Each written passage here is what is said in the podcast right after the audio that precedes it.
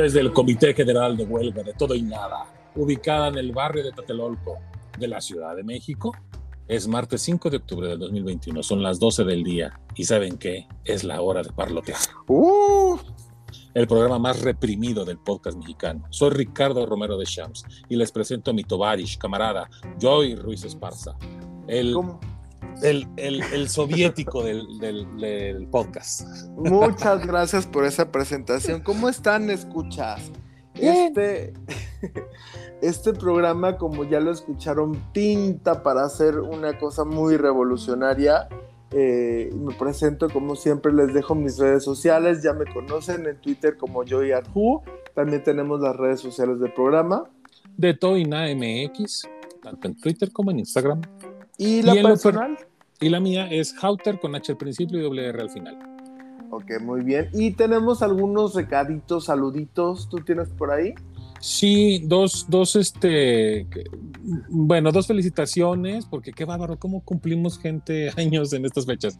Este, saludos a Carlitos, que por cierto, qué bárbaro. me ganaste. Espera- espérame tantito nada más. Ah, ok, bueno, entonces dejemos a Carlitos tantito. Saludos a Manolo en Acapulco. No, dejemos, dejemos Ah. todo. Ah, en la fresca y perfumada mañana. De todo y nada. Bueno, ya, ya se la saben. Yo quiero felicitar a un gran compañero, un gran amigo, un gran camarada que cumplió años hace poco. No vamos a revelar la fecha ni la edad. eh, y es pues mi eh, co-conductor. Ah, Felicidades. Un gracias, abrazo, un aplauso. Había unos aplausos de fondo ahí, ¿se escucharon? Sí, sí. Bueno, escuchó al perro, pero no los aplausos. Muchas, muchas felicidades por, por tu cumple. También para Carlitos, como mencionabas. La verdad, no, no, no vamos a revelar cuándo cumplieron años, ni que cumplieron 50 años cada uno, pero les Cada deseamos lo pierna. mejor. Sí, no, ya. Sí, no, Muchas ay, y, muchas gracias. Pues sí, y, y Carlitos y, y Manolo, que también cumpleaños en esta semana. Ah, bueno, pues muchas Ah, felicidades ya. a Abrazos Manolo. Acapulco. Un Esperemos que nos pueda, que, que nos invite para felicitar, porque pues hay que ir a dar el abrazo, amigo. Todo Sí. sea por ir a dar el abrazo. Todo se podría dar la verdad. Exactamente. Muchas felicidades. Sí, muchas personas que cumplen en octubre uf, y lo que falta, ¿no? Eh, no queremos dar tan anticipadas, ya iremos dando conforme vaya cada episodio. exacto. Y Ay, pues, perdón, me está llegando un mensaje de, de- de Manolo que dice que se cancela la, feste- la festejación porque iba a ser en el Baby O. ay, híjole. qué Entonces en mal los pasa. ensayos fue cuando se aprendió. Qué lástima, qué tristeza del Baby O. La coreografía. La coreografía, chinga. Bueno, pues ni hablar. Pero bueno, el cariño se quiere y se abraza de todas maneras. Bueno, ¿qué tenemos, qué, te- qué tenemos el día de hoy en el menú? Mira, en el aperitivo tenemos adiós a Angela Merkel. Eh, adiós a la Maruchan. Dos grandes se van. Dos grandes se van. No, hombre, qué bárbaro. En el plato fuerte, 2 de octubre. No se olvida. Objeción de conciencia. Postre, el juego del calamar. Y Ricky Martin. Los hacen muy, muy variados los temas de este programa. Muy variado. Pues de- esto es de todo y nada. Así debe ser siempre. Así que, pues como esto es de todo y nada, comenzamos.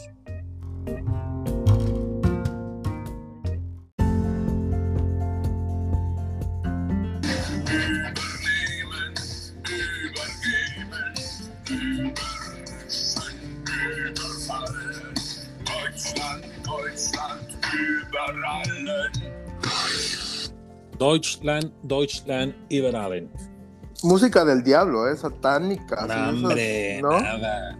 Es música. Diría mi Es música alemana. sí, es, es- es música satánica del diablo. No, fíjate que. Y, y lo padre de esta rola es que saca la frase. Este. La, la- ahora sí que la frase este, prohibida, ¿no? El, el Deutschland por encima de todo, ¿no? Que era un. Pues era así como que referencia nazi. Obviamente Rammstein lo hace de, pues de manera. Con un humor que solamente. eh, en gran Ellos parte de Europa entiende, ¿no? Pero pues es la verdad. Y, y- y como verdad fue los logros de quien vamos a platicar. Claro, bueno, Alemania, una potencia mundial eh, muy conocida por varias cuestiones. Eh, una Dos de ellas, mundiales. también. Y también un poquito a lo mejor por, por sus series, por su forma de hablar, porque cada vez que, al menos a mí me pasa, cada vez que escucho a unos alemanes hablar, uno no sabe si se están diciendo malas palabras o si están teniendo una conversación cursi, ¿no? Como ese... e, ese El meme. pues ese idioma, del meme, ese idioma tan, no sé, a mí me parece tan tosco.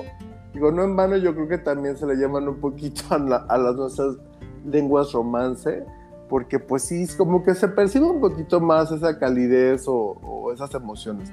A mi parecer, a lo mejor ya los escuchas, puedes entrar en la conversación y decirnos qué les parece el idioma alemán, les gusta, no les gusta y todo esto. Y pues sí, de la persona que se va a hablar, de la cual sabemos que tú eres fan, Así es. eh, es una persona, pues para mí una mujer increíble, una mujer excepcional, eh, la verdad muy bien ganado su puesto ahí y la verdad eh, yo siento que es un gran referente, evidentemente para las mujeres, una mu- con muchísimo poder, o sea, de las personas que maneja el mundo y ahí Fue siento- catalogada la mujer más poderosa. pues sí, sí, sí, sí, o sea, básicamente, y que se codea con todos estos hombres que, pues, que siempre han estado ahí.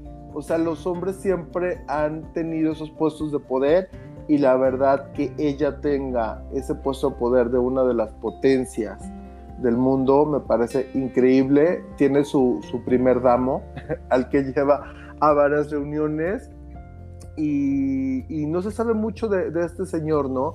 Y pues de ella, pues sabemos bastante. Obviamente estamos hablando de Angela Merkel, Exacto. primer ministro alemana.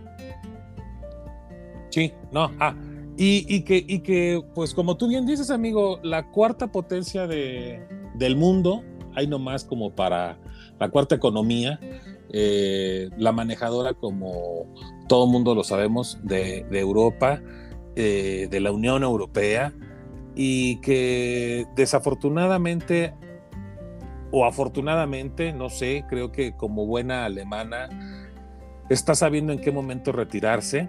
Eh, ella viene de la escuela de Helmut Kohl, el cual fue, bueno, pues un primer ministro adoradísimo de, de- de lo que fue, este, pues la, la Alemania ya unificada, fue parte de los que manejó todo esto y que tristemente él se va en un momento con una aprobación muy alta, pero también con algunos este, temas ahí de eh, corrupción.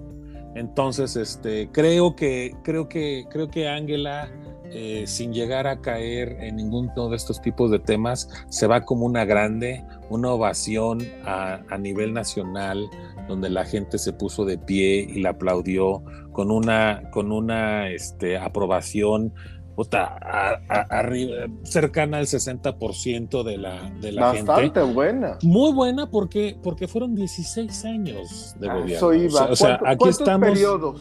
es- fueron cuatro, fueron cuatro periodos y, y realmente eh, el, el tema aquí es, dices, aquí, dice, aquí nos entusiasmamos porque, ay, después de tres años tenemos 60%. Mijo, allá fueron 16 años. O sea, 16 años de constante golpeteo, 16 años de, de- de- muchas broncas, crisis, eh, crisis migratorias, que fue una de las que pues más dañó a Ángela cuando dijo, pues saben qué, pues sí tenemos que abrir las puertas y, y- y vengan los refugiados sirios.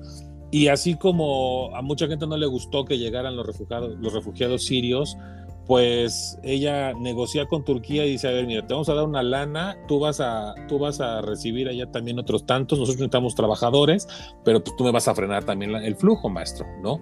Entonces, una mujer con una capacidad Estratega. Estratégica tremenda, con una sencillez, este, manejando la cuarta economía del mundo y vistiéndose de una manera sencilla, eh, nada, de, nada de banalidades. eh, e- ella sí sabía lo que era austeridad, ella sí sabía lo que era estar en el puesto. Por eso es que yo creo que, digo, yo la verdad, eh, dentro de mis grandes gurús de, de la política, pues del siglo pasado yo pondría por un lado definitivamente a Sir Winston Churchill y por el otro lado pues a la dama de hierro, ¿no? A, a este eh, pero para este siglo... A Thatcher. A Margaret Thatcher, sí, claro, por supuesto, perdón, no lo dije. A Margaret Thatcher. Y, y, y en el caso de, y en el caso de, de, este siglo, pues yo creo que arrancamos muy bien con, con Angela. Me duele que se vaya, digo, ella hizo un papel pues maravilloso, ella sucedió a Wolfgang, Wolfgang este, Schauble, que, que, actualmente pues es el, el presidente del partido. Y bueno, pues este, ahora va a ser sucedida por Olaf, quien era justamente su, ¿cómo decirlo? Como su secretario de Estado. No, ¿cómo cree? No, Olaf, Olaf Scholz era, era su viceministro. Claro, eh, como un secretario de Estado de Gobernación. Exactamente. Aquí uh -huh. el tema es, y lo curioso es que fíjate, su gran, su gran popularidad, lejos de ser eh, una, un gran aliciente para su partido, fue todo lo contrario. ¿Y a qué me refiero? No es que, esté, no es que Alemania esté perdido contra, contra el Partido Demócrata Cristiano, no. Lo que pasa es que eh, la gente votó por él, por, por Olaf Scholz, porque era quien generaba a, a, su juicio la mejor continuidad, ya que ella al llegar y con la finalidad de esta estrategia maravillosa que tenía, pues uh, hizo un gobierno de coalición. Entonces tenía gente que no estaba completamente en su partido, sino que al contrario venían de distintas fuerzas políticas y Olaf era uno de ellos, le dio uno de los puestos más, más este, importantes y eh, al final del día él se queda como su sucesor, como su sucesor y el que garantiza eh, aparentemente para el pueblo alemán como que la mejor continuidad de una política de Estado como eh, lo que sería la política de Angela. Entonces, se va una grande, la verdad es que yo ni soy alemán ni, ni, vivo allá, pero no saben con qué envidia, no saben con qué respeto eh, tengo para la disciplina alemana, eh, un país que se ha hecho en los últimos 40 años, después de haber sido este, devastado dos veces, claro, ellos se lo buscaron, pero al final del día fueron devastados dos bueno, veces en el siglo sí, pasado. Claro. O sea, buscaron y, la bronca, se cayeron, pero se levantaron. Y se levantaron no. y, y, y, hoy manejan pues el segundo mercado más grande, que es el, el mercado europeo, y ellos lo manejan. ¿No? Entonces, este, cuando los ingleses quisieron hacer acá con que, ay, bueno, nuestro Brexit, pero mira, si estamos mensos y, este, nos salimos, pero no, y, todo, y ella dijo, no, es que si yo a ti te doy, si yo tengo con, con, con, contigo, pues esto se va a acabar, ¿no? Y entonces, este, la verdad, la verdad creo que es una mujer muy buena, eh, qué bueno que saber, y por eso se da uno cuenta que es primer mundo, cuando te das cuenta que son países tan grandes, tan poderosos, pero que no es de a gratis. Es porque su gente sí está enterada de lo que, de quién los gobierna, el por qué los gobierna y hacia dónde quieren ir. Eso, eso es lo que nos hace falta a nosotros como países de tercer mundo y que tristemente yo no veo ni para cuando llegue, pero bueno, al final del día, pues aquí, como dijo Cristina Pacheco, aquí nos, tocó, nos vivir, tocó vivir. Y bueno, pues no más queda más que mandar un gran un gran saludo a Ángela. Se, seguramente nos está escuchando. Digo, que, a no, un traductor hablé, simultáneo le está ayudando ahí. ¿no? Hablé con ella, me dijo que, ah, este, okay. que no, se ha podido, no se ha podido poner al día porque anda un poco ocupada con esto de la entrega claro. del gobierno y todo eso. Pues, pero si que una vez que, que entre en vacaciones. Claro. Que una vez que entre en vacaciones, que su primer tarea va a ser escuchar todos los episodios de, de, Todo y Nada. De hecho, creo que se va a coordinar con la Sally para que este, para poderlos escuchar al mismo tiempo, porque pues van sí. igual de avanzados en los episodios. Pero bueno, pues así pues, es. Adiós. Vacaciones, panza para arriba, escucha todos los capítulos de Todo y Nada. De Todo y Nada. Es, imagínense nada más. Ese es, el, ese es el proyecto de vida de la, de la próxima ex, mini, ex primer ministra alemana. Pues mucha suerte para Alemania, mucha Saludos, suerte para Angela. Y pues, pues muchas gracias por, por, por, por, por poner un buen ejemplo. En, y, y, y, y, qué chingón que sea una mujer, ¿no? Aparte. Sí, la verdad. ¿Y, y quién más bueno, se va, amigo? Se va, ¿y sabes quién se va también? Otra grande. Otra grande ¿Quién? se va. La A ver, la madre Teresa de Calcuta, no, ya se fue. no, la Lady sopa. No, ya se fue. ¿Qué? ¿La sopa marucha se va? La sopa marucha, otra grande. La verdad es que las noticias es un poquito, pues digamos, anticipada. La Profeco sí les está marcando lupa ahí con la sopa maruchan, porque bueno, como sabemos, no es el alimento más nutritivo que podamos ingerir. Ay, por un poco Tiene de plástico que trae, por favor. Tiene muchísimo conservador, tiene un poquito de plástico, como bien dices, que le da sabor exquisito. Y, pero eh, sí están dándose cuenta que hay varios eh, químicos que ya están afectando a la población. Y no, hasta donde yo sé, o donde va la noticia, no es que vayan a retirar todas y no vayas a poder encontrar ninguna. Me parece que son ciertas marcas o ciertos sabores los que se van a retirar apenas lo están viendo el, el- ¿cómo se llama? En la publicación de la revista de, de Profeco. Eh, van a sacar este estudio, van a decir cuáles se van, cuáles se quedan, si es que se queda alguna. Pero bueno, los memes y, y toda la conversación en torno a la sopa maruchan es muy simpático. Anda gente vendiendo esas planchas o placas de sopa maruchan en precios exorbitantes. Muchos piensan que es verdad, otros lo ven como una broma, pero sí es una realidad que se le está marcando lupa y que se va a retirar del mercado. Pero esto no quiere decir, a menos como va la noticia, que no vayas a encontrar ya ninguna sopa maruchan ni en el Oxxo, ni en el Walmart, ni en ningún... eh, Sí, como todo tiene que haber un periodo de revisión y un periodo Claro. de confirmación y un periodo en el que, bueno, pues van a tener que dar de baja la producción que ya esté hecha, ¿no? Claro, ¿a ti te gusta la sopa maruchan? Fíjate que no. La Fíjate verdad, que a mí sí. la verdad, este, la he probado a lo mejor, no sé, unas cinco o seis veces. Creo que es muy práctica, muy económica. Creo que, creo que sí, la, sí es algo que. Es llenadora. Pues básicamente es eso, porque pues, para sacar ese plástico te tardas como seis meses. Pero este, dijo, es la verdad. Pero este, pues, va a estar seis meses ahí medio lleno de estómago, ¿no? Pero, pero sí, es, es un alimento que pues fue un boom en su momento. Yo me acuerdo que las primeras veces que salió, ay, oye, hasta se le veían pedacitos de pollo y pedacitos de camarón. Bueno, parecía camarón o parecía Claro. pollo, ¿no? Ahora ya creo que ni eso, ya digo, no sé, tendrá cuatro años que comí la última y pues ya ni eso, ya nomás hay unos medios, tres granitos de lote y bueno, en fin, sí saben bien, obviamente sabemos que es un sabor meramente artificial, sabemos que es un producto, pues obviamente eh, de baja calidad, porque pues es un producto muy accesible en cuestión de costos. Creo que para alguien que de repente, no sé, anda en la calle, no trae lana o no trae tiempo, lo que sea, comerse una sopa de maruchan, pues creo que es una opción, ¿no? Es decir, Sí, creo que claro. no está mal. El problema es que pues sí mucha gente la agarró como comida de diario y creo que eso sí no es correcto. Sí, no, comida de diario está fatal. La verdad es que a mí sí me gusta, la disfruto. Digo, si se va, la voy a extrañar, pero tampoco voy a sufrir tanto que digamos. Y, Yo sí, yo sí si me no, echo una cada. pues, yo me echo una cada dos, tres meses que se me llega a antojar, ¿no? Y ya cuando pues. empieza a bajar el plástico y dices, ah, ya bajó la reserva. Y como, y co- ándale, y como realmente pues es algo que se puede almacenar por mucho tiempo, pues la compro y cuando se me llega a antojar ahí puedo sacar uno o dos que haya comprado. Pero pues bueno, la, la sopa maruchan está ahí en, en la lupa. Eh, hablamos de la sopa maruchan porque es el nombre como icónico, ¿no? O sea, ya, ya llegó esta marca como decir, eh, compro un bimbo en lugar de un pan de caja, unos Kleenex Un Kleenex, exacto. que es de ese tema luego vamos a hablar en nuestros episodios, eh, porque por ahí nos comentaron. Y eh, la sopa maruchan es así, no es la única marca, también existe, como bien comentabas, Nissin, hay otra más, y algunas mexicanas sacaron como sus versiones, creo que la moderna tenía una, no sé si Nor.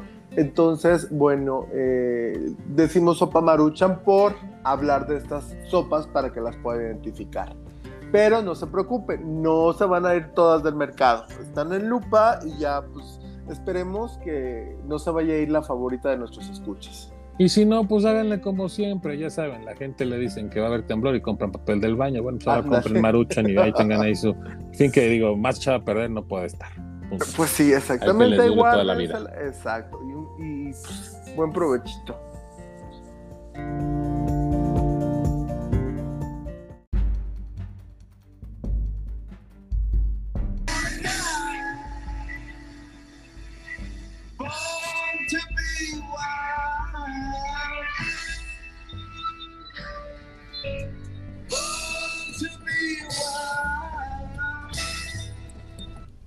Así se escuchaba en los sesentas. En los Nacido para 60s. ser salvaje. los 60s, los 70s, eh, que justo fue en esa década donde ocurrió el 2 de octubre. ¿Quién, quién no sabe del 2 de octubre? Este, quiero- qui- quisiera, quisiera pensar que nadie, sin embargo, creo que esa frasecita tan fabricada del 2 de octubre no se olvida. Ni perdón. Creo que se ha olvidado en muchos sentidos. Sí, Muchos de sus que- protagonistas lo traicionaron. Claro. Yo creo que también eh, estas nuevas generaciones pues, no lo conocen como a nosotros nos tocó. O sea, que no nos tocó realmente el No, hecho, nosotros tampoco. pero sí la conmemoración. Y sí todas estas nuevas protestas de que se había olvidado y que se tenía que luchar. Yo creo que el 2 de octubre eh, ha ido perdiendo vigencia. Yo creo que sí hay que refrescarlo un poco. No solamente en la forma de conmemorarlo, sino de pues ir conociendo y pues de eso es de, pues de lo que queremos hablar hoy, ¿no? Eh, un- una conmemoración un poco distinta, no la clásica historia que ya muchos conocemos y para los que no conozcan pues vamos a dar un, un- un poco de breves, ¿no? Algo que, que muchos no saben del 2 de octubre es que no fue un hecho aislado, o sea, no fue el 2 de octubre, que vamos a platicar un poquito más adelante al final de qué se trata, pero vamos a ir un poquito por fechas eh, para que la gente se pueda dar cuenta cómo se llegó a esto, ¿no? Como esta historia un poquito detrás. Empieza más o menos eh, todos estos ataques eh, a partir de julio. 22 de julio hay un pleito de estudiantes de las preparatorias del Poli y la UNAM en la Plaza de la Ciudadela y hay una representación bastante violenta por parte de granaderos. Luego el 26 de julio... Nada más, nada más como pausa, hubo, hubo este uso de, pues no de artillería pesada, pero, pero sí hubo este ahí, como tú bien dices, una represión este, con armas fuertes, con armas grandes. Bueno, hubo Una explosión. Ujú. hubo... una puerta. Hubo gente madreada. No, la puerta viene en otro lado. Ah, Pero el entonces 26 me de, equivoqué. ju- de 26 de julio, marcha del Poli y por los hechos de la Ciudadela, precisamente por esa representación, y marcha la UNAM por la Revolución Cubana, conmemorándola. Y las dos también las reprimen. Luego el 30 de julio viene el ejército, donde está ahí la puerta, el- la preparatoria de San Ildefonso. Eh, son mil personas detenidas y más de 400 hospitalizados. Ese es el bazucazo de la puerta de la prepa de Mm, San sí, Ildefonso. 31 de julio, el rector Javier Barros Serra eh, protestó por la ocupación de los planteles. La UNAM suspende clases y se unen a la lucha también el, el Poli y otras universidades, entre ellas la de Chapingo y de varios estados de la República. En agosto empieza ya de una forma generalizada estas marchas que son más frecuentes y la sociedad empezó a unirse. Los medios de comunicación pues querían como siempre en esos entonces esconder la realidad o minimizarla, maquillarla y obviamente la representación, la represión, perdón, se empieza a intensificar porque venían las Olimpiadas. ¿Y qué quería el gobierno? Pues dar una buena imagen ante la prensa internacional. Eh, se crea incluso el Consejo Nacional de Huelga, el CNH, donde participan 77 escuelas. Y ya nos vemos un poquito más cercano al, hecho. El primero de septiembre, en el marco de su informe de gobierno del cuarto, el presidente Gustavo Díaz Ordaz, ahí eh, es su famosa frase que quien no la, quien no la ha repetido, quien no la ha escuchado Hemos nuevamente, sido tolerantes. hace excesos criticados. Así es. Sí, muy tolerantes realmente que eran eh, esos excesos críticos. La verdad es que a mí la frase me, bueno, me da risa para no llorarla y obviamente sí, es parte de, de esta cultura que, que tenemos, eh, burlarnos de ese tipo de cosas solemnes y sí, yo la verdad es que me declaro culpable de haberlo usado eh, de forma como parodia. Banal y simplona. Sí, si lo quieres decir así, sí, es correcto. Y el 13 de septiembre, 300.000 estudiantes realizaron una marcha del silencio. Esta marcha también famosa, donde varios también eh, con algunas cintas eh, se pusieron una cruz alrededor de, bueno, en, la boca, en, en los labios, para tapar eh, pues cualquier posibilidad de hablar, ¿no? Le llamaron la marcha del silencio, que ha sido replicado en algunos lugares, ¿no? Eso de el concepto de marcha de silencio eh, surge de ahí, o al menos es lo más famoso en México, y se ha ido replicando.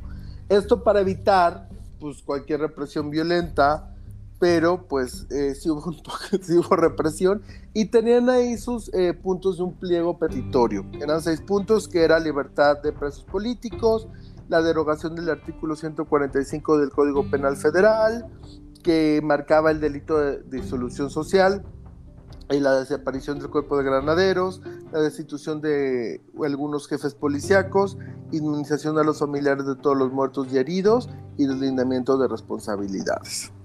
El 18 de septiembre, 10.000 soldados tomaron Ciudad Universitaria y detuvieron a más de 1.500 personas. 24 de septiembre, el ejército eh, toma simultáneamente las instalaciones del Poli de Zacatenco y el casco de Santo Tomás. Y ya pasamos al 2 de octubre, eh, que es el hecho en la Plaza de las Tres Culturas de Tlatelolco, más de 15 mil estudiantes apoyados por obreros, trabajadores, periodistas, amas de casa. A estas alturas el movimiento ya no era solo estudiantil, ya era realmente la sociedad que apoyaba a, a este movimiento y se fueron sumando en toda esta cronología que fuimos comentando. Se unen en la Plaza de las Tres Culturas en Tlatelolco y entre la gente, entre pues este movimiento había algunos infiltrados y a la señal de un par de bengalas, los vestidos de civil que estaban ahí como, como de incógnitos comenzaron a disparar a la multitud. El ejército para que no escaparan, o sea, fue realmente como una Los, los emboscada. incógnitos disparan aparentemente contra el ejército y entonces el ejército reacciona y empieza a atacar contra la multitud, exactamente. y el ejército rodea el lugar para iniciar una masacre. O sea, básicamente una emboscada para Así que es. no pudieran salir. Eh, realmente, si quieren un poquito más de datos, y si no la conocen, la película de Rojo Amanecer muestra una parte de, de esto, ¿no? La persecución que hubo alrededor de la Plaza de las Tres Culturas, porque no nada más era de, bueno, los encerramos y ya los que salgan salieron. No, se persiguieron dentro de los departamentos de por ahí, en las Así calles, entonces fue una emboscada y una persecución. Después de esta masacre, el 12 de octubre se inauguran los Juegos Olímpicos bautizados como la Olimpiada de la Paz. O sea, eh, simpático el nombre. Y testimonios de estos sobrevivientes eh, cuentan que hubo más de 700 muertos, aunque el gobierno dijo que habían sido 47. Ninguno de los políticos que participaron en, en esto fue enjuiciado. Y bueno, eh, algo que se rescata. Bueno, hasta, hasta mucho tiempo después con Vicente Fox se hizo una comisión de la verdad y de hecho salió culpable Echeverría y estuvo eh, en reclusión este, domiciliaria. No fue un juicio tal cual. Por No, no, no, fue una se- comisión de la claro, exacto. Exactamente. Y bueno, eh, la lucha no fue en vano realmente porque en 1970 se, se hizo una derogación de ese artículo 145 que era parte del pliego petitorio. Entonces, bueno, básicamente, aunque no se consiguió ese pliego por el que se estaba peleando, este, este hecho y esta lucha fue el origen de varios cambios culturales y sociales eh, de lo que tenemos en la actualidad. Entonces, bueno, el 2 de octubre no se olvida y lo estamos conmemorando con, con esta breve semblanza que, que les traemos para que nos demos cuenta de que no fue un hecho aislado. No es un hecho aislado, sin embargo, ha sido un hecho tristemente, discúlpenme, ¿cómo lo podría decir? Ha sido, ha sido una ultrajado. Es un hecho ultrajado. Gente que, ha, gente que fue protagonista, eh, ha- mira, no nos vayamos muy lejos. María Rojo, Héctor Bonilla fueron los protagonistas de Rojo Amanecer, si no mal recuerdo. Este, Sí. Una película realmente que te deja, pues, entre el llanto y el escalofrío y entre la rabia y muy bien hecha. Pero después María Rojo en su paso por la política, pues la verdad es que ni pena ni gloria, ¿no? Eh, Pablo Gómez, una prostituta del, del gobierno, de- de- de- del, del erario, este, pues, ha sido diputado, este, ha sido de todos los puestos políticos que ha podido tener, siempre mamando del gobierno y, y siempre con el viento al que le conviene. una, una, una baratija de persona.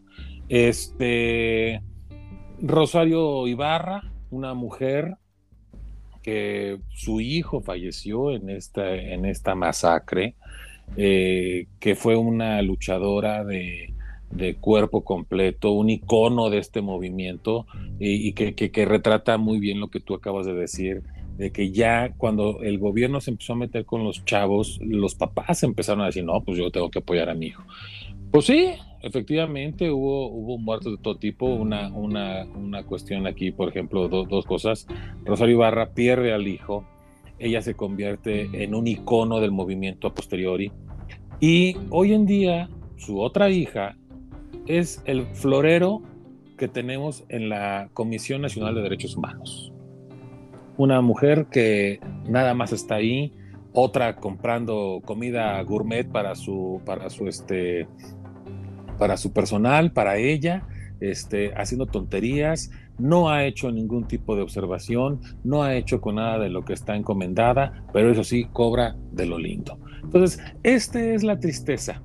¿Cuánta gente de esta gente que marchó por ideal, por convicción, por cariño, por coraje, por carácter, por, por lo que ustedes quieran y manden de los mejores ideales que puedan estar eh, eh en, en, pues, en el sentir de cualquier ser humano? Y de repente este, esta gente que jaló a los alumnos, que estuvo como líderes, que, que, siguen obsesionados con la revolución cubana, háganme el favor, o sea, ya más torcidos no pueden estar. Y ahora, este, pues traicionaron todos esos ideales, ¿no? Entonces, sí, perdónenme que se los diga, 2 de octubre ya se olvidó.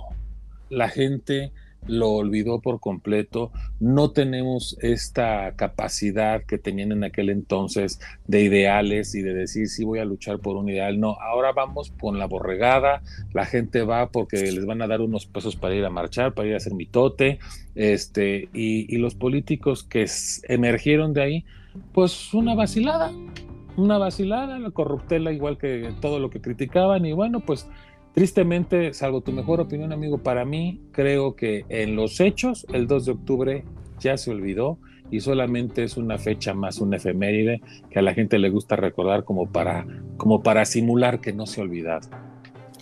Sí, bueno, definitivamente no, no se siguió la lucha, sí se ha olvidado de cierta forma. Es bueno siempre conmemorarlo y tratar de no repetir la historia, yo me conformo con que nunca se vuelva a repetir una matanza y una masacre como esta.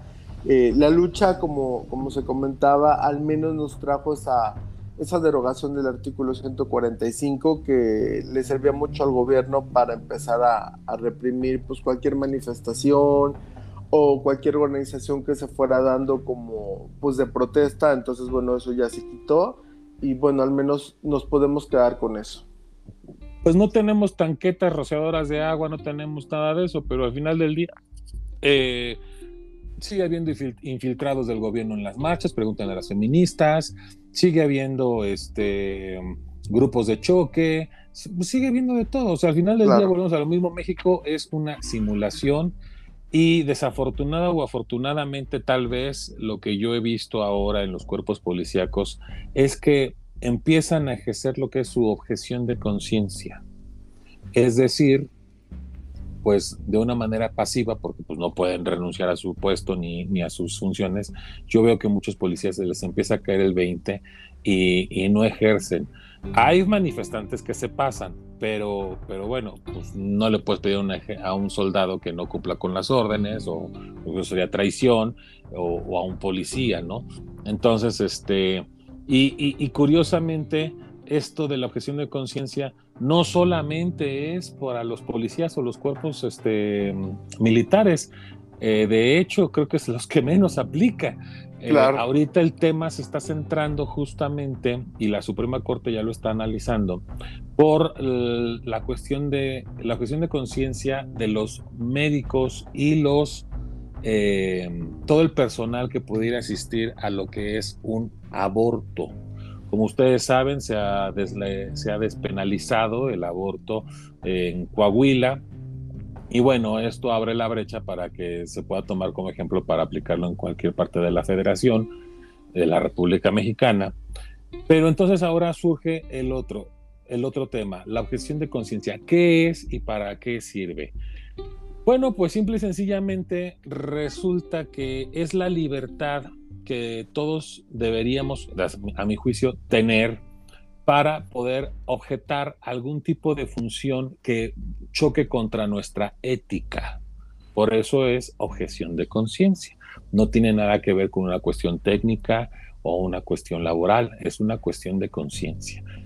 Ejemplo, y el más claro ejemplo, pues es este, el de los abortos si un eh, médico, eh, ginecólogo, eh, está obligado, vamos a hablar del sector salud, a ejercer un aborto en esta, por ejemplo, en esta ciudad, en la Ciudad de México, o en alguna otra parte que, pueda ser este, legal, él, si no, va contra, si no va con sus principios éticos y morales, pues yo creo que él debería de tener esa libertad de decir, ¿sabes qué? Pues yo no le entro.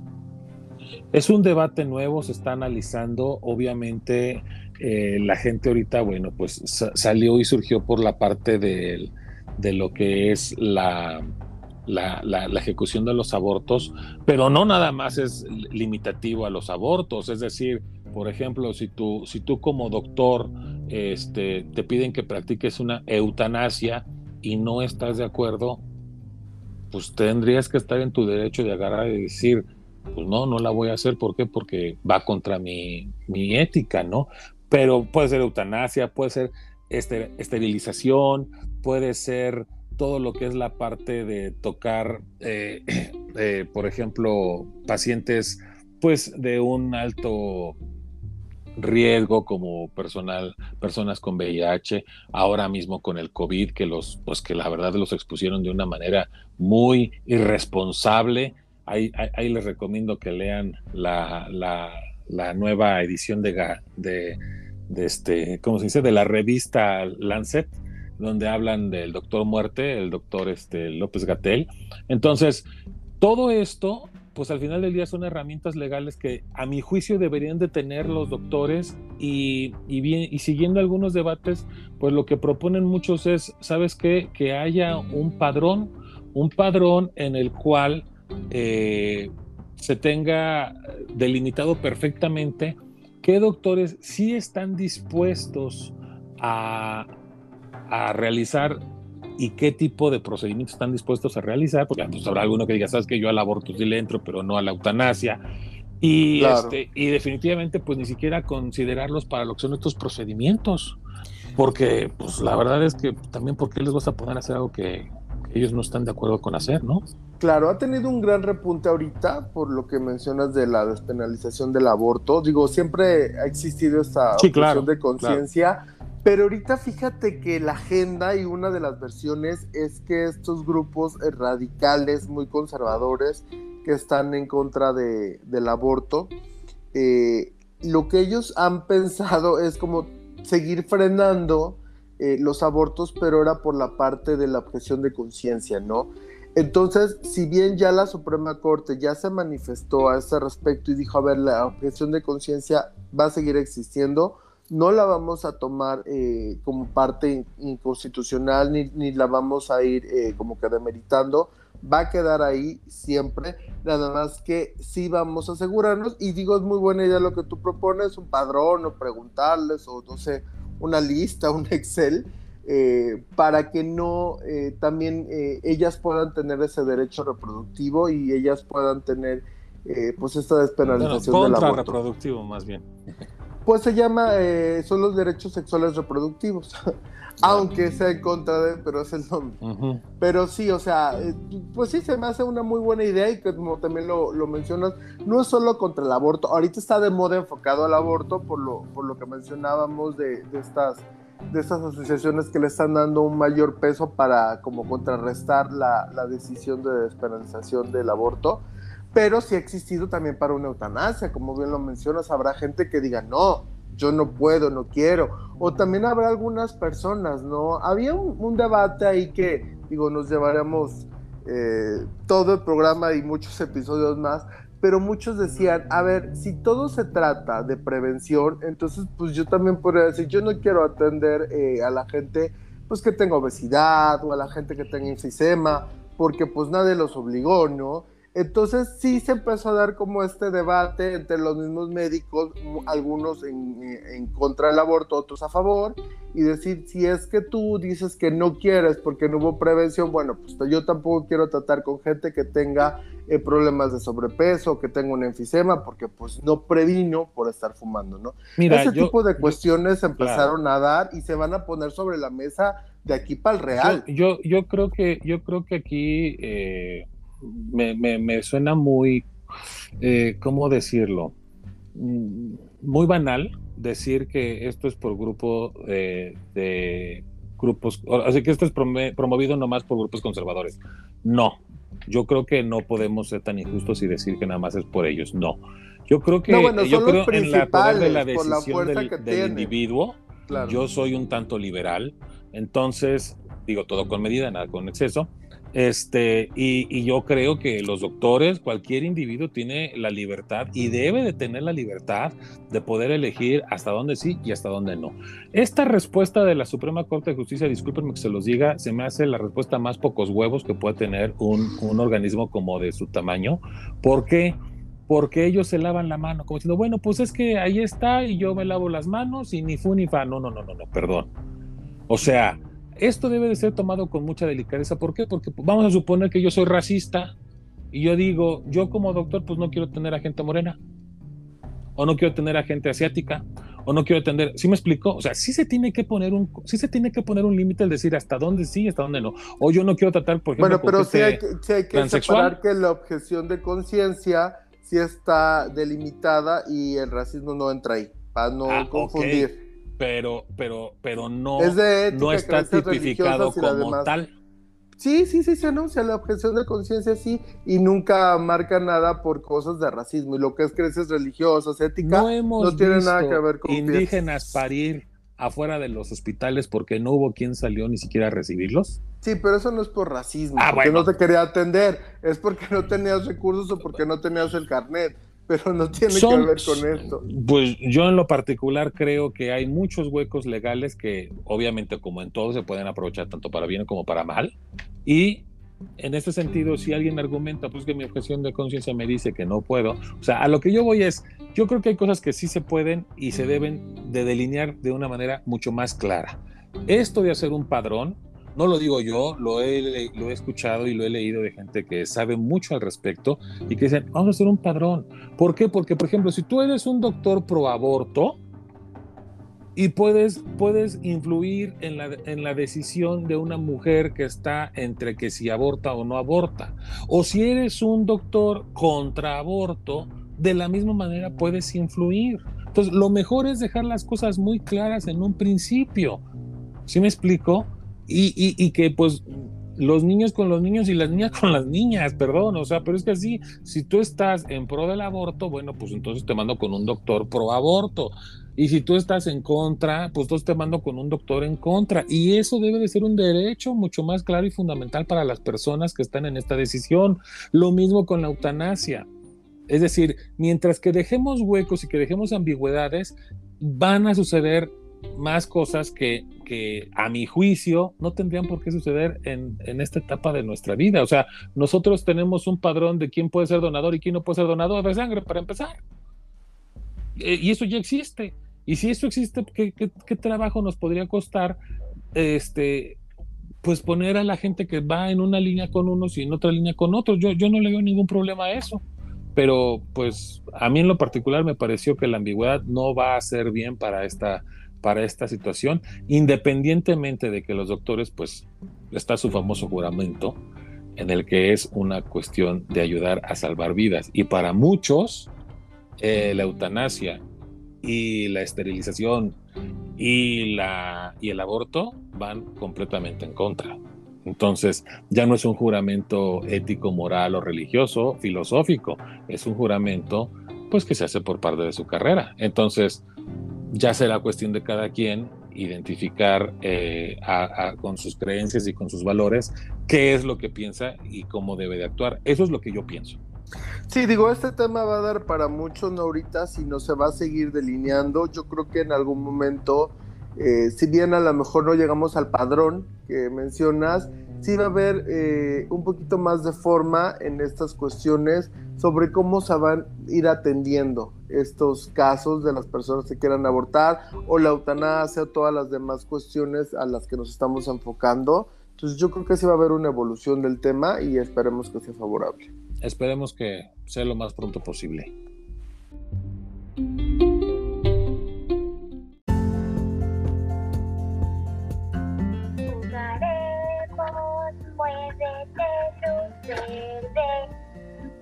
Jugaremos, muévete, luz verde.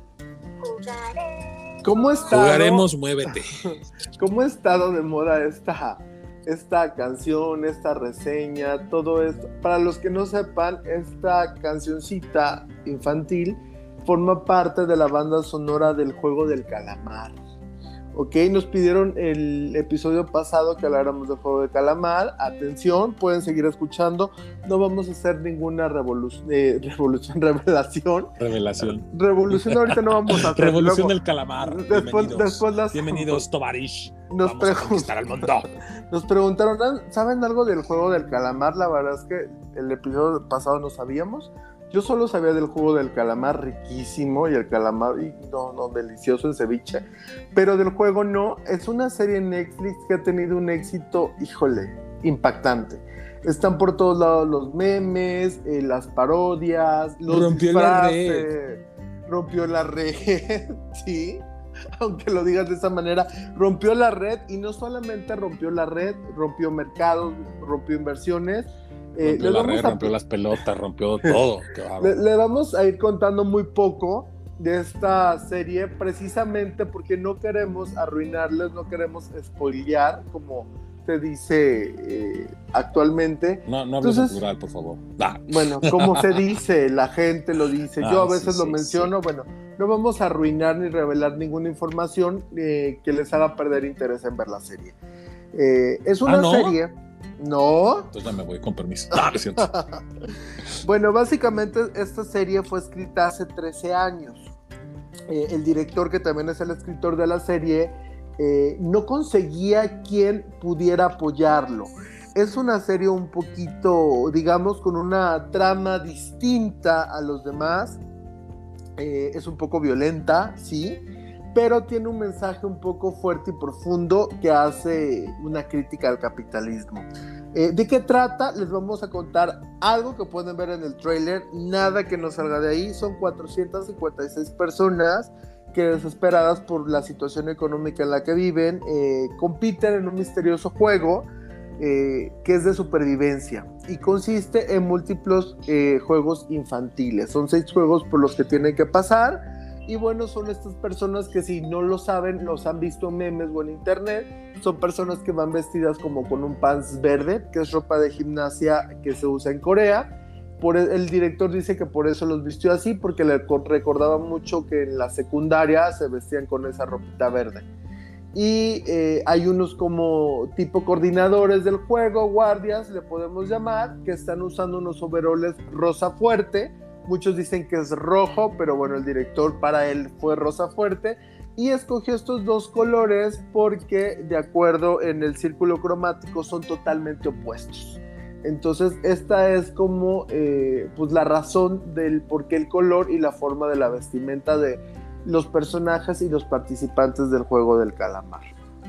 Eh, no tenemos mucho más que decir. A mí, yo ya la vi en lo personal, a mí me pareció muy buena, sí me gustó. Si en algún momento quieren eh, comentarle y todo, pues escríbanos en nuestras redes, denos su opinión de la serie si ya la vieron. Traten de no arruinarlo para los demás. ¿Tú ya la viste? De- ¿Te gustó? Yo me falta episodio y medio para terminarlo de ver. Ok. Pero mi resumen sería así como, estimado escucha, si usted vio Nosotros los Pobres y la película León Peleador sin Ley de Jean-Claude Van Damme, haga de cuenta que lo metieron a la licuadora y está y ahí está la y ahí está la serie de Juego del Calamar. La verdad no está mal. Creo que creo que es una historia que hemos visto ya en muchos eh, programas, en muchas películas, sobre todo. No tan, tal vez a lo mejor aquí la gran ventaja es que sí tiene carnita, o sea, como que sí, como que pues por lo largo del- de la serie, que son nueve episodios y cada episodio aproximadamente va entre 40 y 60 minutos. Una hora casi. ujú. Sí, lo que es que creo que en el que me quedé este, dura nomás 30, pero bueno, el punto es que en promedio hagan la cuenta 40 minutos. Y eh, la verdad es que sí, o sea, sí están bien sustentados los personajes, sí está bien desarrollado a mi juicio. Eh, básicamente, y más que como crítica al capitalismo, yo lo veo como un juicio de valor. Son juicios de valores obviamente con un incentivo muy fuerte, pero no creo que llegue a ser tan banal como nomás el puro capitalismo. Decía un amigo que el dinero no lo es todo, pero ayuda a solucionar el 99% de los problemas. Entonces, yo quiero pensar, y creo que lo, lo logra con mucho éxito el programa, de decir, si el juicio de valor sí es por el dinero, pero no por el dinero en sí, sino por los problemas que se pueden solucionar con él. Creo que por ahí empieza el juicio de valor. Creo que es muy válido, creo que está bien. Sí, un, eh, al principio, un momento en el que dije, en cualquier momento sale el torito y se pone a llorar aquí porque ya estaba así como que muy mexicana la serie, pero le dieron un twist, le dieron un giro padre, interesante, creo que vale la pena verla. No creo que sea la serie que vaya a cambiar sus vidas, sin embargo creo que sí es una serie que deberíamos de ver. Es, es- eso es- esa sería mi opinión. Sí, a mí me parece que esa es una serie eh, que se debe vida. ver. ¿Mandé? ¿Cambió tu vida? No. No, no creo que haya cambiado mi vida, pero yo creo que sí te invita a la reflexión. Y yo creo Claro. que todo lo que te invita a la reflexión vale mucho la pena. Eh, sí está muy entretenida, sí hay mucho suspenso, la verdad es que a mí me gustó bastante. Eh, sí es, eh, pues son nueve horas básicamente, la verdad es que los capítulos son de 51 hora y eh, yo la verdad es que en ningún momento me aburrí ni nada de a ver qué va a pasar, o sea, a ver qué va a pasar, sí, porque ya lo quiero saber, pero no de ya apúrense, apúrense, no, creo que está muy bien contada, Hubo algo que Eh, yo sí supe que iba a pasar luego. luego. Bueno. no les puedo decir. exacto, ahí las premoniciones, pero la verdad es que sí, sí puede haber cosas que puedes decir, ah, pues esto va aquí, a lo mejor latinas, pero la verdad es que la serie a mí me pareció muy bien escrita, eh, eh, el director hizo un gran trabajo, eh, muy bien escrita, muy bien contada, me gustó, o sea, el, el señor es, me parece Ah, que es ya, muy ya, bueno. ya. Te pagaron mucho para dar tu opinión. Ya. No, no me pagaron tanto. Pero sí me parece eh, un gran escritor, me parece un buen eh, contador de historias y sí creo que, que vale la pena que la vean. Y aparte, bueno, si no la ven, total la serie, los personajes, los disfraces, pues ya viene en noviembre, los van a ver en todos lados. Entonces, cualquier cosa que vean como que muy nueva y muy repetitiva, el juego del calamar. Sí, definitivamente. Bueno, yo nada más aclaro, o sea, sí es una historia que ya nos han contado antes, no tal cual, pero digo, consideren que hay quien dice que después de Shakespeare ya no ha habido historias nuevas, solo han sido reinterpretaciones. Entonces, este, digo, no tomen mi crítica como algo, como algo malo. Si quieren verla, véanla, y si no, miren, ¿saben qué? Me vale este mucho gusto que, que tomen sus propias decisiones. bueno, Oye, servido, de servidos señores, servidos señores con el tema que nos Ay, sí, pidieron. por favor, no- que digan que, que no digan que no hacemos caso a lo que nos piden. Exactamente. Oye, y hablando de, de buenas decisiones, ¿qué onda con Ricky Martin? ¿Qué onda con Ricky Martin? Fíjate que Ricky Martin, eh, yo, yo vi hace poco también, rompió la red, no tanto como el juego del calamar, y a lo mejor no en un sentido tan positivo. O a lo mejor él quería parecer calamar. A lo mejor quería parecer calamar, y pues como que medio lo logró, ¿eh? Salió en una entrevista o no sé qué estaba haciendo con una cara, bueno, más hinchada que cuando, cuando estás crudo y no has dormido bien. Bueno, una cosa muy rara que tenía en la cara, todos dijeron, no, ya se la desgració, tan guapo que era, bla, bla, bla. Ya sabemos cómo van en estos sentidos. Muchos dijeron que sí Botox, muchos dijeron que, eh, que, que no exageraran, que sí había sido Botox o alguna otra cosa, pero que estaba hinchado y que en próximos días iba a regresar a la normalidad. Pues no sabemos muy bien, tal cual, sí dio declaraciones, tanto su club de fans, que son como sus voceros no oficiales, y tanto él, eh, el club de fans dijo que había tenido como una alérgica. Lo dejaron abierto, eh, se me hizo muy buena respuesta, ¿eh? Si así trabajan como una reacción alérgica, pues ¿a qué? puede ser alimentaria, puede ser, no sé, a un polvo de maquillaje. A la le- droga. También puede ser que sea alérgico a no sé qué droga, pero eh, Se llama mismo- Botox. Salió el mismo Ricky Martin ya aclarando y pues tocándose la piel y mostrándose, ay, como no, mira, aquí está la patita de gallo, tengo esta línea, tengo por acá, no me puse nada, no me hice Botox, no me hice cirugía, simplemente me puse un suero multivitamínico y pues me dio reacción y salí así con la cara toda inflada. Eh, como tenía varios compromisos, ahorita tiene un tour, tiene una gira. Con Enrique Iglesias, creo, ¿no? y, y con Sebastián Yatra, de Enrique Iglesias no lo sé, la verdad, pero sí por ahí leí o escuché que Yatra. Puede Sí, yo ser que decías ¿Enrique Tour Iglesias? Enrique Ricky, o así como Ah, que Enrique pues Ricky, ser. algo así. O Ricky bueno, Enrique, algo así. Y va también Sebastián Yatra. Entonces, pues que Uy, qué mejor- emoción.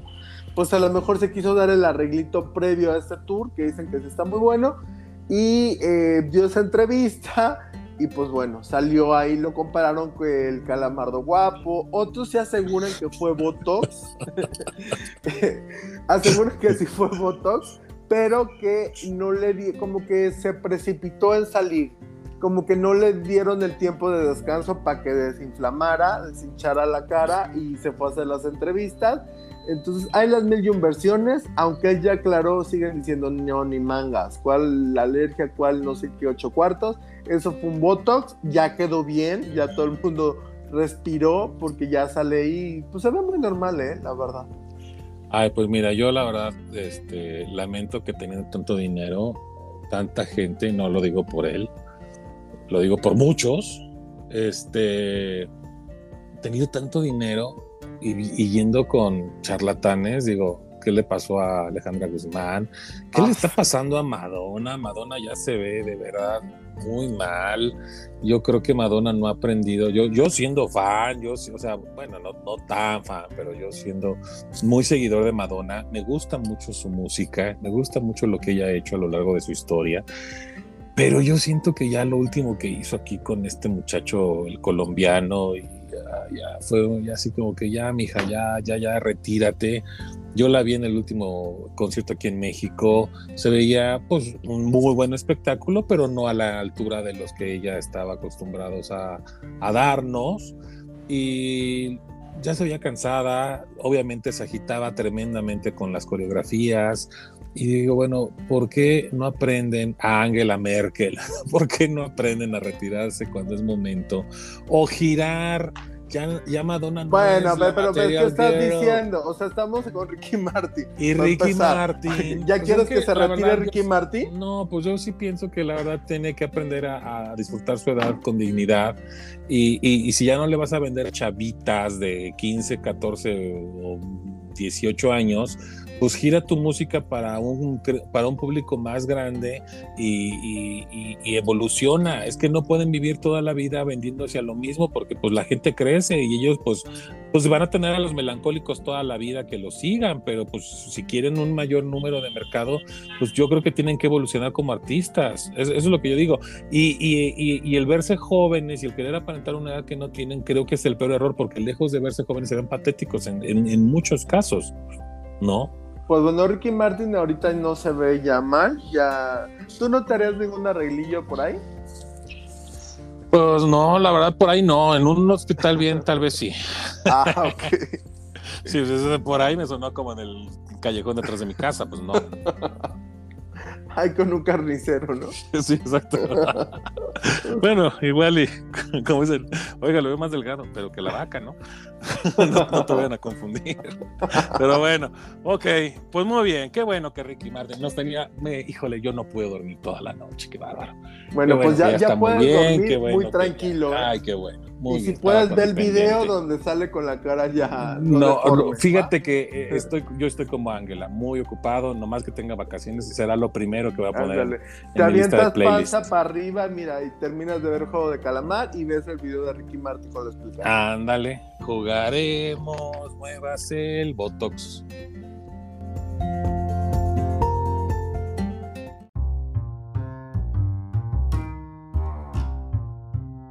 Estimados escuchas, hemos llegado al final de este episodio. Ah, oye, Que no es cualquier episodio, ¿eh? exacto. Es el episodio 20. Pero ya se va a acabar. Ah. bueno, la verdad es que sí. Hace poco que lo comentábamos con un amigo cuya identidad vamos a mantener en secreto. Nos decía que le sorprendía que fueron, que son cinco meses. Es correcto. Cinco No, y más meses. sorprendidos estamos nosotros. Que nos cinco hemos meses de aguantado. claro, cinco meses de este proyecto que surgió como una idea de a ver qué sale y pues la verdad es que nos ha traído grandes satisfacciones. Así es. Mucho cariño, mucho, Mucho apoyo de la gente. mucho apoyo, eh, un- un- una terapia ocupacional formidable, porque Claro. la verdad es que estar buscando los temas y luego desarrollarlos y todo. La verdad es que gracias a ustedes que, que pues, pues no nos pagan ni nada, pero nos escuchan y eso nos no hace nos mucha- pagan con su cariño, con su oye, Exacto. eh, esta sugerencia de tema, hoy me gustó este tema, ay, qué bueno que lo Sí, tocaron. claro. Entonces, para esas personas que quería que, que habláramos del Sí, juego o sea, del es que mi calamar, comentario era servidas. como lo de- en función de lo del juego del calamar. O sea, Ah, no crean que claro. soy un maldito materialista, capitalista, cerdo, Cerdo este, capitalista. imperialista. Sí, no, no lo soy. No, no, no. Espera- imperialista yankee. Yo nomás quiero hacer hincapié de que esto lo hacemos, ¿saben por qué? Por lealtad. Por cariño. Amor, por Claro. cariño, chinga. Qué bonito. Sí, porque qué la verdad es que nos principios. divertimos bastante. Así es. Eso y es bueno, básicamente ya se la saben de siempre. Ya se las. Síganos, ya saben que si cumplimos cualquier tema que quieren que toquemos, eh, nos los pueden escribir, nos mandan un mensaje, nos mandan unas cartitas, nosotros los vamos a leer. Eh, y bueno, me pueden seguir en redes sociales, en Twitter como yo y Arju, al programa y a mi compañero lo siguen. En Twitter y en Instagram como de Toina MX al programa y a mí como Hauter. Y pues bueno, eh, les deseamos que tengan muy buena semana, que nos sigan escuchando, que recomienden. Que se suscriban, por el amor de Dios, acuérdense la recomendación, suscríbanse en todas las aplicaciones que puedan, ahí suscríbanse. ¿En, dónde, ¿en qué plataformas andamos? Estamos en Apple Podcast, en. Google Podcast y Spotify. En Spotify, sí. ¿sí? Todavía no Ah. llegamos a las negociaciones con Jeff Bezos porque está en un plan muy mamón, entonces este, ya nomás que, que terminemos ahí de arreglarnos este, en cuestiones económicas, pues ya entraremos a Amazon. Estamos ahí como que viendo cómo entrar a Amazon, pero si no, ahorita tienen mucha variedad. Son tres plataformas donde nos pueden encontrar. Y, Es correcto. pues, a, a disfrutar. Sean felices, nosotros nos escuchamos y nos saludamos si el manager nos lo permite la próxima semana. Nos vemos el próximo martes. Abur. Jugador 324, eliminado.